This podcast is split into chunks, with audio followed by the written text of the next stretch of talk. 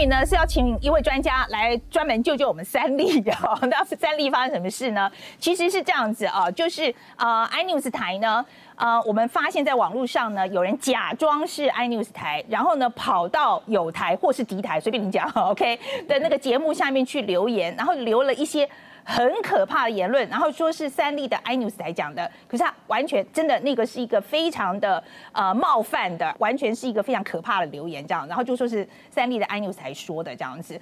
然后当然就很冤枉啦。可是我们马上去留言，就是说，哎，这绝对不是我们的留言。可是说实在，很多观众可能看到以后就会觉得，哎呀，你们 iNews 怎么这个样子啊？那其实不是只有这个 iNews 有这个状况。我自己的在脸书上的粉砖，还有呃我们在 Line 开的那个 Today 看世界那个节目，我们其实在网络上都有发现山寨版，而且我们已经很多次到去跟脸书去检举了，说这个不是我们的粉砖，这是假的。可是。到现在还挂在上面，而且现在上面好像还有两万多的粉丝这样子，所以今天发生这样的状况的时候，到底应该要怎么办呢？就是假新闻实在太多了，所以今天我们特地邀请到就是台北大学的犯罪学研究所的教授沈博阳哦，他是资讯专专家哦，来教教我们啊，所以我们像这种状况，我们被害者应该怎么办这样子？来，布马先跟大家呃打个招呼。哦好，主持人好，观众朋友大家好。好，来布马，我先问一下好了，这像这样的手法常不常见？那是小粉红吗？呃，这个很有可能是小粉红，因为毕竟他就少一个 S 嘛，他故意就是用类似一样的名称。那他们其实很常做这一类的事情，譬如说，呃，再往前推一阵子，他们在 Twitter 上面会冒充是自由亚洲电台或者美国之音，然后会散布很多的假消息，然后散播之后呢，再给特定的账号去做那个截图之后，再把它放到 Facebook 说，哎，你看自由亚洲电台说了什么东西？那这其实是为了要去误导很多的新闻台，因为他们当时在 Twitter 做这种事情的时候，台湾甚至很多新闻台就跟进。就真的以为自由亚洲电台报道了什么东西，所以这是一种蛮常见的手法。嗯，那但是因为这个事情是发生在 YouTube，那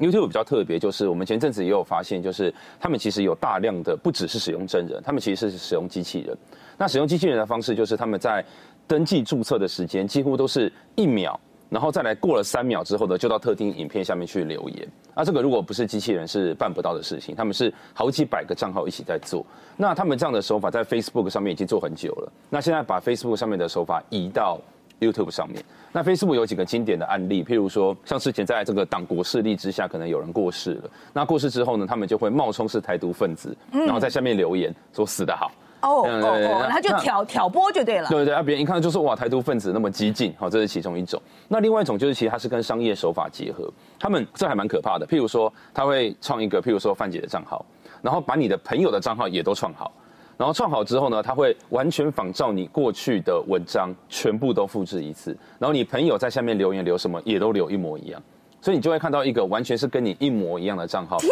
哪，好可怕哦！然后下面还会有人在互动。对，这其实水军公司现在会做这一类的事情。所以你觉得我们 Today 看世界那个是不是有点像这样？就是他就是造了一个，他就是造了一个另外一个频道，嗯，然后上面就用了我们的 logo，嗯，然后那个内容，我说实在，有些内容很可怕，比如说他会放一张那个乌龟。怎么砍头？好，就是，然后我觉得，所以就有观众来跟我们讲说，你们怎么会放这种新闻这样子？然后我说，那不是我们的新闻啊。对他们其实是在养账号。那这养账号有两种用途，一种是商业公司，他们为了要，譬如说有时候那种一夜式拍卖，然后说，哎，这个产品很好，然后很多人在下面留言说，哎，我真的买的这个商品其实也不错。那你有时候怀疑它是假的嘛？你就点进去一看，哎，看起来都是真人，这是一种。但是因为这些商业账号，它也会卖给这些譬如说像中宣部等等之类的，就是中国共产党的机构，所以他们会去购买这些账号去做这些事情。OK，所以这个对于这些网军来讲，他是呃，他甚至不用先，我意思就是说，他我。我本来一直以为就是呃，就就呃，共产党有一个什么中央机构，然后他就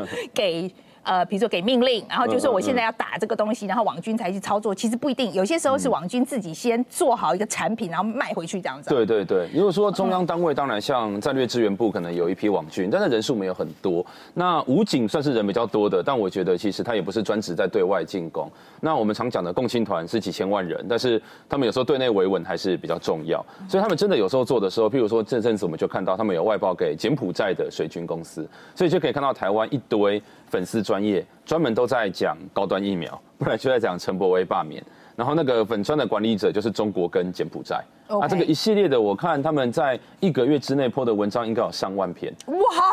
对，所以你们看到的时候，就永远都觉得，哎，高端最近在炒股，然后蔡英文这个在借由高端盈利，然后这个什么三加一十一的破口，然后等等之类的，然后陈柏威的罢免，那这些东西他不断不断的重新复制到各个的社团里面，他们穿那个粉砖其实都没有什么人追踪哦，但是他会有一些。固定的机器人账号，把这些粉钻的文章大量的分送到一些中性的社团，譬如说拍卖社团，什么呃，譬如说中立大小事啊、园林大小事啊这种比较一般我们在讨论生活经验的社团，他就把它分享进去，然后让这些加入社团比较中性、比较中间的选民，他都可以看到这一类政治的讯息。而且我觉得是不是表示说这些中性的这些呃社团啊，说实在，像我们粉砖，他今天进来，我马上就会抓到的，嗯因为我们比较敏感嘛。他选这种中性的社团，是不是因为也是觉得说他们可能会不会在很快的时间之内就先察觉？对，第一个不会察觉，第二个就是因为一般我们有时候并不是要进入社团，我们有时候在我们的这个动态上面，社团本身的文章就会出现在上面，但我们有时候不会去注意它是哪一个社团来的，所以你就会觉得，哎，是谁分享的这个新闻还是怎样，你就划过去。但有时候光是看到那个标题，可能就一开始会有一个刻板印象，说，哎，最近政府在做什么事情啊？哎，陈柏惟又做了什么坏事啊？等等之类的。我觉得这就是他们想要达到的目的。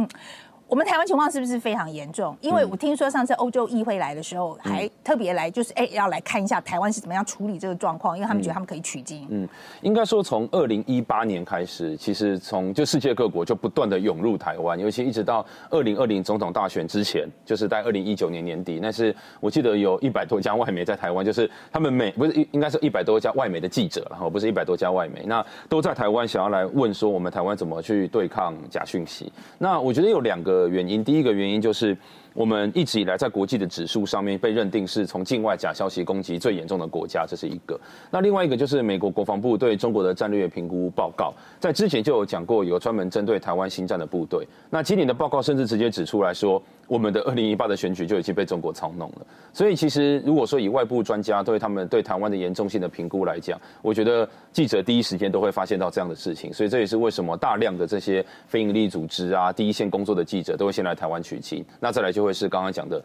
智库啊等等之类的。那再接下来就是像议会啊、参议员啊这些，都会想要来台湾学习我们对抗的经验。好，那我们现在对抗的经验，我们做了什么？我们先从。政府的层面来讲好了，因为我们平常一直在讲说，像大家什么识别啊、识别，或者我老实说，我觉得这个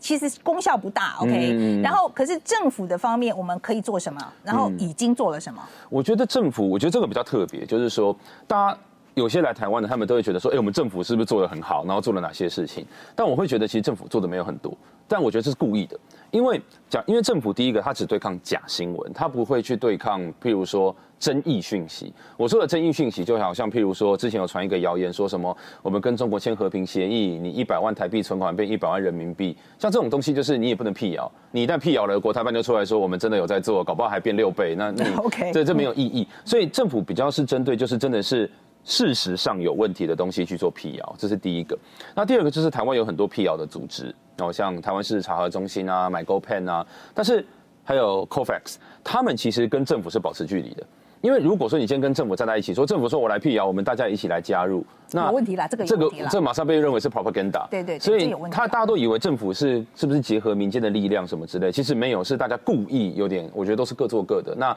大家都会去建立自己的信任权，所以台湾的一个 model 比较特别的地方是，反而官方跟民间的合作是非常非常的少。然后，但这一个经验对其他国家来讲就觉得很奇怪，因为他们一直以为是哎，国家引领了什么风潮，然后做了什么事情，然后才让我们可以坚实的去防卫假消息，但其实不太是这个样子。那以目前的现状，你觉得我们防卫上面做的好不好？就是我们这个机制，就是民间跟政府是分开来，我们各做各的好，这都没有关系。可是就是目前的现况，我们防卫的机制做的好不好？我觉得还 OK，是民间组织的特色，就是他们会因为。诈骗这种事情或假消息这种事情，就是先说先赢，所以在他对方还没有讲之前，你就把它说破了。说，哎，最近中国又要对我们丢什么消息？那他们讲出来就不值一毛钱。那这是第一个，第二个就是我觉得还是我觉得人民其实才是最主要的这个抵抗力量啊。虽然我认为我们现在要做什么媒体试毒有点来不及了，那 真的做完五十年之后，不知道台湾还在不在。但是如我们至少在二零一八年之后，大家对中国的 awareness 其实是升高。那升高之后，变成对方要丢一些讯息的时候，不是那么的容易。那就变成说，他要么就是影响一些比较年轻的或者中间选民，这是他们比较成功的地方；要么就是去找极端分子。但是这个效果其实是越来越差，越来越差。这是第一个。那第二个，我觉得我们防卫比较好的地方是要散播这种争议的消息，可以在线上散播，就是 Facebook 啊、IG 啊，也可以在地面，譬如说透过里长啊等等之类的。那你要透过里长这一个部分去做地方谣言散播的时候，是需要金流的。那因为疫情的关系，金流真的变得不是那么的容易。所以也导致说说从二零一九一直到现在，中国地面统战掌握的方呃的那个层面，比二零一八比起来弱非常多。OK，可是这个地面统战的部分，我觉得是不是会也相对容易抓一点？因为它有金流，它就有轨迹嘛。嗯，这是第一个。那第二个金流，然后有人去推啊。嗯，理论上就是我当时的想法也是这样，我就觉得说地面看得到嘛，所以比较容易抓。但后来我们在做的时候，发现线上比较容易。因为第一个，中国比较没有做，我觉得他们有时候对治安的重视不是那么的好，就连小编自己切账号都忘了切，所以有时候你去追这个，对对对，这个 digital footprint 其实是比较好追。哦，那地面其实并不是说不好抓，地面难的地方是在于说我们不能做像国安局好了，国安局只能做对外，不能做对内。所以他不能做对内政治侦防，那我们保防法也没有通过，那能够做的可能就只有调查局，但调查局能够查的可能就只有洗钱防治啊等等之类的，所以你等于是没有一个理由去查，比如说，哎，我怀疑这个人跟中国有接触，然后在台湾也放假消息。但却发现我们的法规里面没有任何一个是针对这件事情在做设计的，嗯，所以法律没有去授权调查局可以查这个，他明明知道，他看着他也不能做什么。我觉得难处反而是难在这里。对，那讲到这个法律的问题啊，就是说有一个案子，他就是说被控这个渗透香港还有影响台湾大选，这个向心夫妇啊，哈，最后是不起诉结案嘛，哈。那你觉得这个我们法律上是不是要稍微加强一下？嗯，应该，因为说我们之前有被说就是通过一个反渗。透法，但是反渗透法它其实都是我们既有本来就已经有的规定，再把它拉出来，然后把它范围扩大，或者说加重二分之一等等之类的。但是它跟它并没有真的扩大我们应该要处罚的事项，所以才会变成说，我以向心为例，向心它是属于连餐哦，就总餐，那这个是属于解放军很重要的一个洗钱的系统。那洗钱的系统就是金流，金流最主要的规范，我们就只有洗钱防治法。所以你就会发现，那洗钱防治法有个前提哦，它是违法的。如果这个资金本身不是违法的，它要怎么转账，那是他的自由嘛。所以如果说我们今天没有办法去认定它违法，我们也没有办法用洗钱防治法来办。那可以看到新闻里面，检察官目前主力都只能办洗钱防治。那以前会说，哎，我们不是有国安无法等等之类的，但是国安无法的特色就是。这些法律，第一个，他就是要从事间谍活动，就是最严重的，或者说给贿赂啊等等之类的。那这种东西，他他就没做，因为他可能只是把金流带给庙宇，把金流带给一些网络公司，然后他们再去做一些相关的谣言的散播，这个根本就不在国安无法的范畴里面。所以，因此，如果按照国安无法，检察官根本就没办法查这些东西。那怎么办呢？我觉得对我们来讲比较重要的是，向心这个人，毕竟他就是一个对我来讲是外国人。那外国人。如果我们要去规范它，本来就比较困难。其实真的要去规范的，应该是向心在台湾对口的那些人。譬如说，好，他对口了哪些公司，然后这些公司跟哪些公司有交叉持股，而这些公司收了向心的钱之后，做了什么事情，违反了我们的民主的价值，譬如说散播假消息啊，干预选举啊，这些人应该要被标记成叫做代理人。但是这个东西就需要也是需要法源嘛。我们之前有一直在推一个境外势力呃透明法案哦，境外势力代理人法案，就是想要把这群人规制起来，因为对他们来讲见光死。他们只要因为一家公关公司，你有收中国的钱，别人以后就说，那你根本就是中国代理，我以后那你以后做生意不好做了。所以有时候我们光是能够去调查，能够去揭露这件事情，就对他们产生贺阻。那我们现在不是，我们现在是，比如说反渗透法、国安无法的特色，就是它是要用刑罚，就是你如果做什么就坐牢。但是坐牢，你的法律要件一定很严格，而且你检察官要起诉，你一定要收集到百分之百的证据嘛，你才敢起诉。那这种事情，他怎么可能会给你有百分之百的证据？所以会等于说，你设计的刑罚，你听起来好像很有贺阻力哦，五年有期徒刑，十年有期徒刑，但其实起诉很困难。判判刑也很困难。然后到最后别人就说啊，你看这个法律都通过了，你一个都没抓到，根本就没有共谍啊，大家都玩假的，反而就会有这样的一个反作用力产生。可是我也必须要倒过来讲了哈，我们呃，我我会觉得这个代理人哈，这个定义上还是要清楚，因为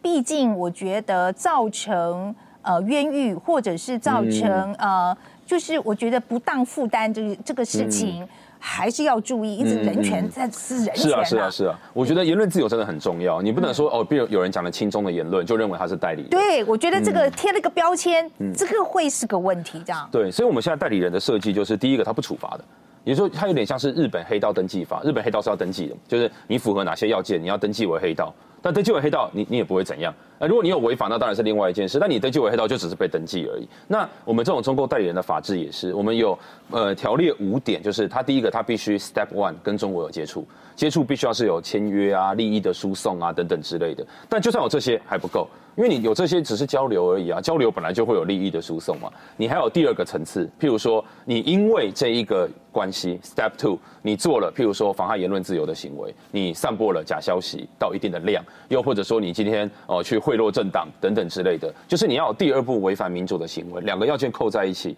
才要被登记，但是也是被揭露而已。我们只是要告诉大家说，哎，你看这个老师跟统战部都有接触，然后还在学校收集台独分子名单，哎，对不起，我们要揭露，但我们也不会处罚他。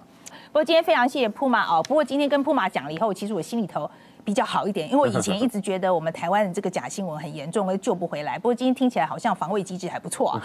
主要是我们觉得我们人民的 awareness 我觉得这真的非常重要了哈。就是大家的这个警觉心高啊这个普遍的警觉心高这件事情其实非常重要。哈今天非常谢谢普马。谢谢谢谢。